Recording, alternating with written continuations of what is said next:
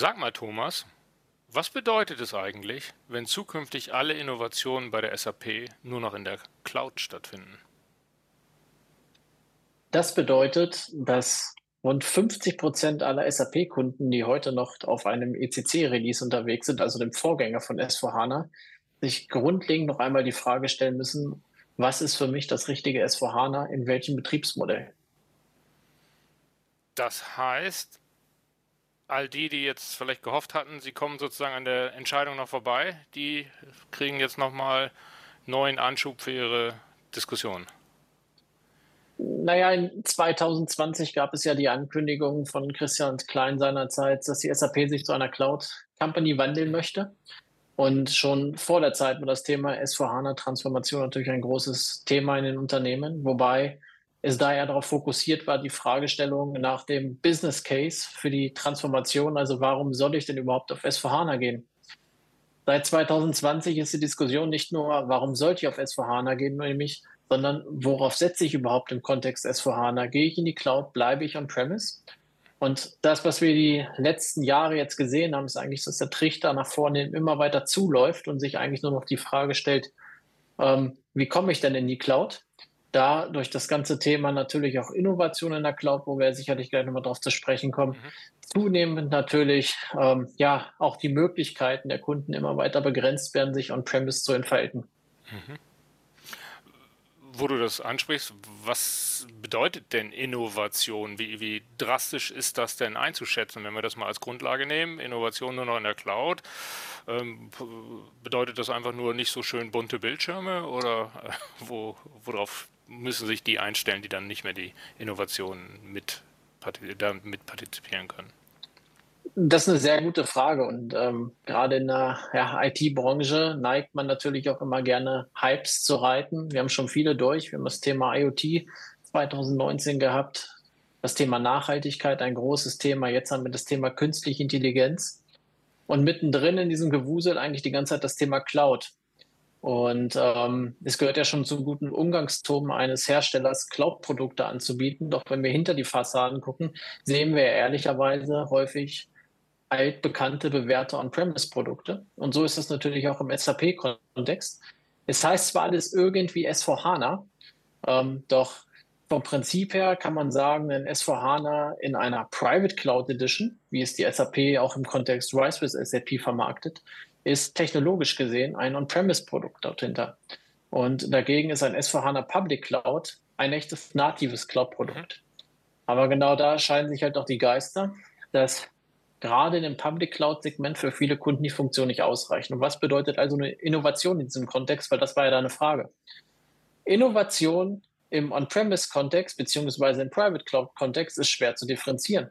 Das war ja auch genau das Thema der vergangenen Jahre. Warum soll ich denn meine bestehenden Lizenzen aufgeben, mich auch in Abhängigkeiten zu einem Hersteller begeben, in die Cloud zu wechseln, wenn ich eigentlich doch dasselbe Produkt habe, nur in einem anderen mhm. Betriebsmodell, wo ich auch heute schon sagen konnte, naja, ich kann es selber auf Azure bringen und dort betreiben lassen von einem Partner oder ich gebe es ins Hosting. Mhm. Und das sind die Diskussionen, die geführt worden sind, dass viele Cloud-Deals eigentlich kommerziell bestimmt waren über Lizenzthemen.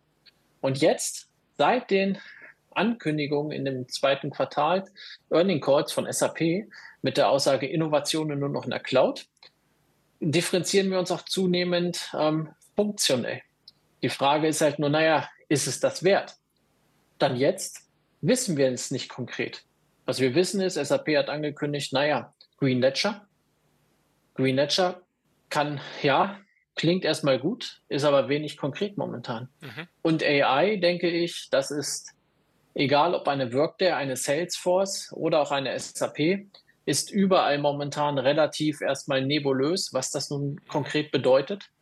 Ähm, so dass ich das ehrlicherweise, ob das nun ein Leidensdruck für mich ist, nun in die Cloud zu gehen oder nicht, Innovation in der Cloud und ob das nun wirklich so viel besser ist, momentan gar nicht beantworten lässt. Stand jetzt sage ich, wer mit einem On-Premise S4 zufrieden ist, wird es auch in der Private Cloud sein mhm. und einen wirklichen Innovationsunterschied, Funktionsunterschied in meinen Prozessen stelle ich Stand jetzt gar nicht fest, wirklich. Mhm.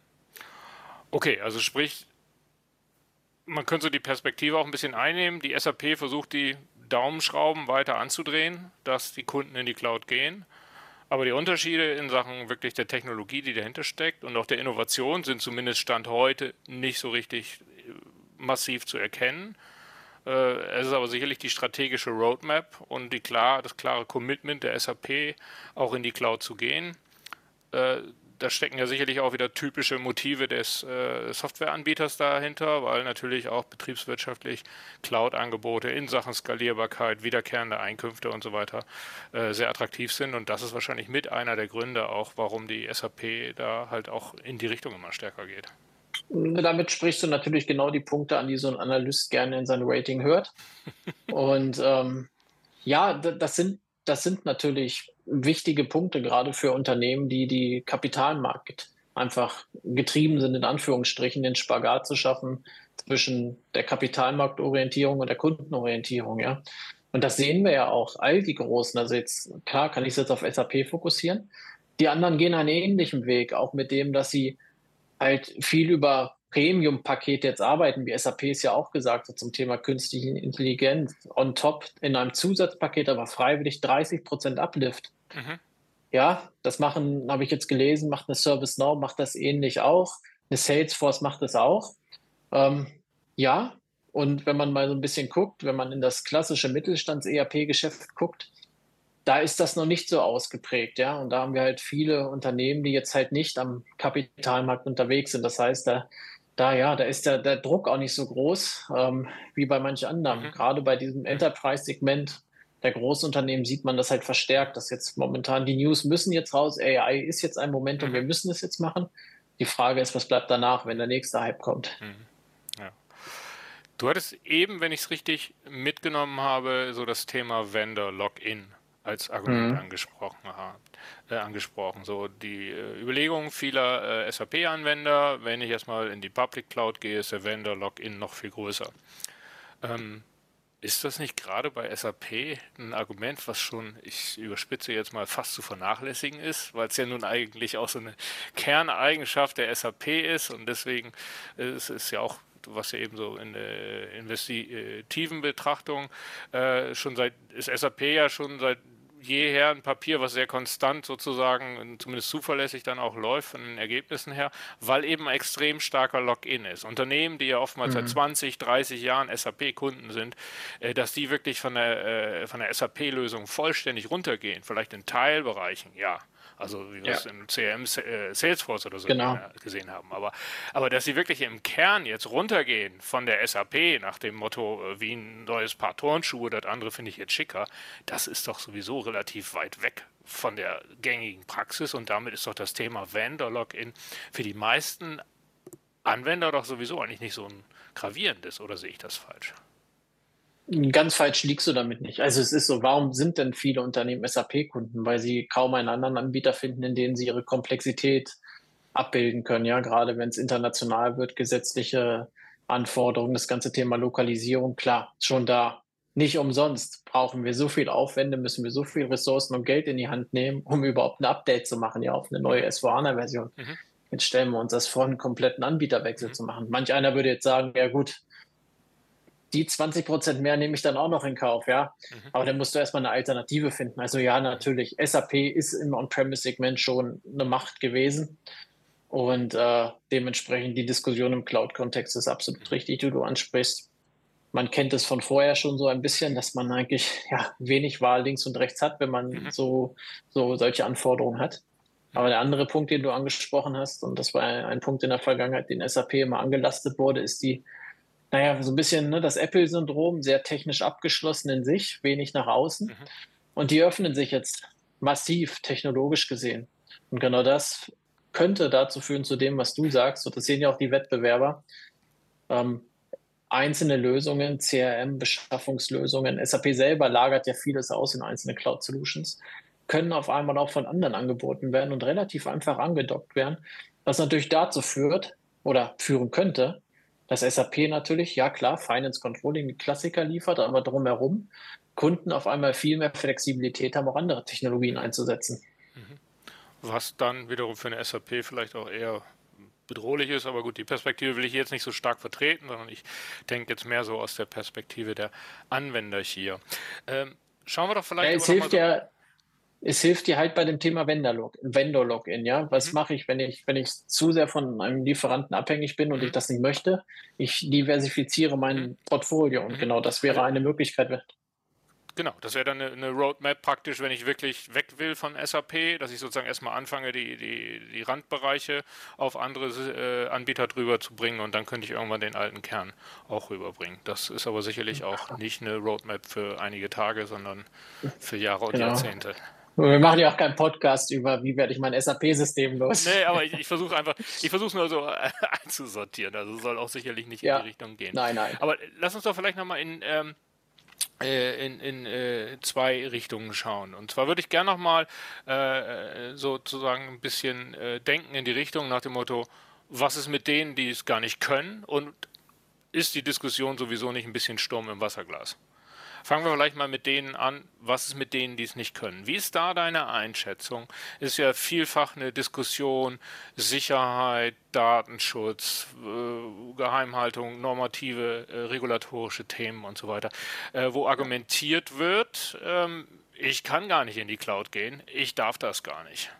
Mhm. Wie, wie, ist da deine und auch eure Einschätzung bei der DSAG? Sind das, gibt es solche Unternehmen wirklich? Sind die Argumente fundiert und ist es vielleicht dann nur für eine ganz kleine spezifische Minderheit oder ist das ein wirkliches Thema?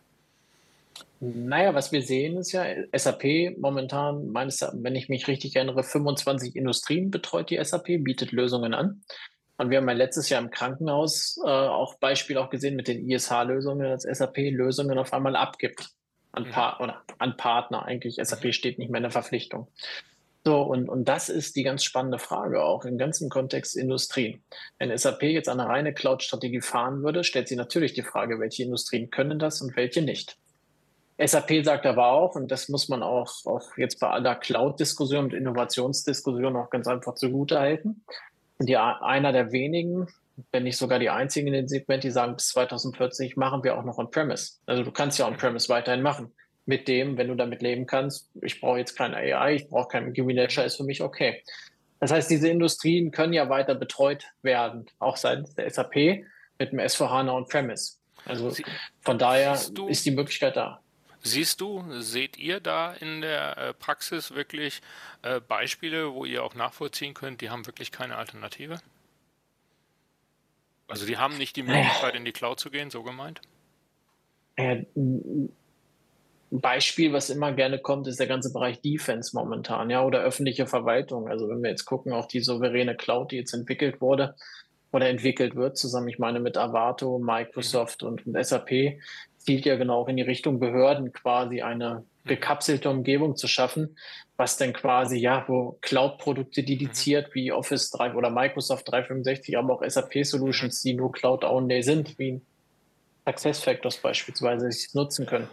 Wobei man die Diskussion dann, wenn wir zum Beispiel um wirklich nationale oder europäische äh, Interessen und Sorgen machen, dann dürfte man die Diskussion, aber es wäre sicherlich ein eigener äh, eigene Diskussion, äh, dann dürfte man die Diskussion auch in Bezug auf den Anbieter wie Microsoft sicherlich auch mal stellen. Definitiv. Aber das ist nochmal eine andere Frage. Aber schauen wir jetzt vielleicht nochmal kurz und in Richtung Abschluss auf die andere Seite. Mhm. Ist es nicht alles ein Sturm im Wasserglas? Gehen nicht sowieso alle in die Cloud? Haben nicht sowieso schon alle alles in der Cloud? Und mit den neuesten Veränderungen, sei es bei Microsoft, sei es mit den ganzen äh, Werkzeugen der Kollaboration und so, die jetzt durch Corona noch gestärkt worden sind. Äh, und allem, was sich sonst tut, in den ganzen äh, auch Systemen, die sozusagen am System dran sind, bin ich doch sowieso schon in der Cloud. Was soll die Diskussion? Klar, also wir haben viele, ich glaube, inzwischen Office-Lösungen in der Cloud, aber auch CRM-Lösungen in der Cloud. Das diskutiert ja kaum jemand noch. Ich glaube, das ist absolut richtig und das ist auch gar nicht so Kern der Diskussion. Kern der Diskussion sind wirklich hochtransaktionelle Backend-Systeme, wie halt ein SAP-System, wo sich halt die Frage stellt, ja, was bringt es mir denn jetzt nun wirklich, ja? Ähm, ich habe da, brauche da vielleicht keine große Innovation drin. Ich mache da mein Finance, Controlling und Co. drin. Und das kann ich, da ist es vielleicht auch häufig dann einfach, wo man eine Wirtschaftlichkeitsrechnung macht mhm. und sagt so, ja gut, okay. Mhm. Bin Fahrer und Premise einfach besser an der Stelle. Also wir diskutieren ja eigentlich überwiegend um diesen starken ERP-Kern dahinter.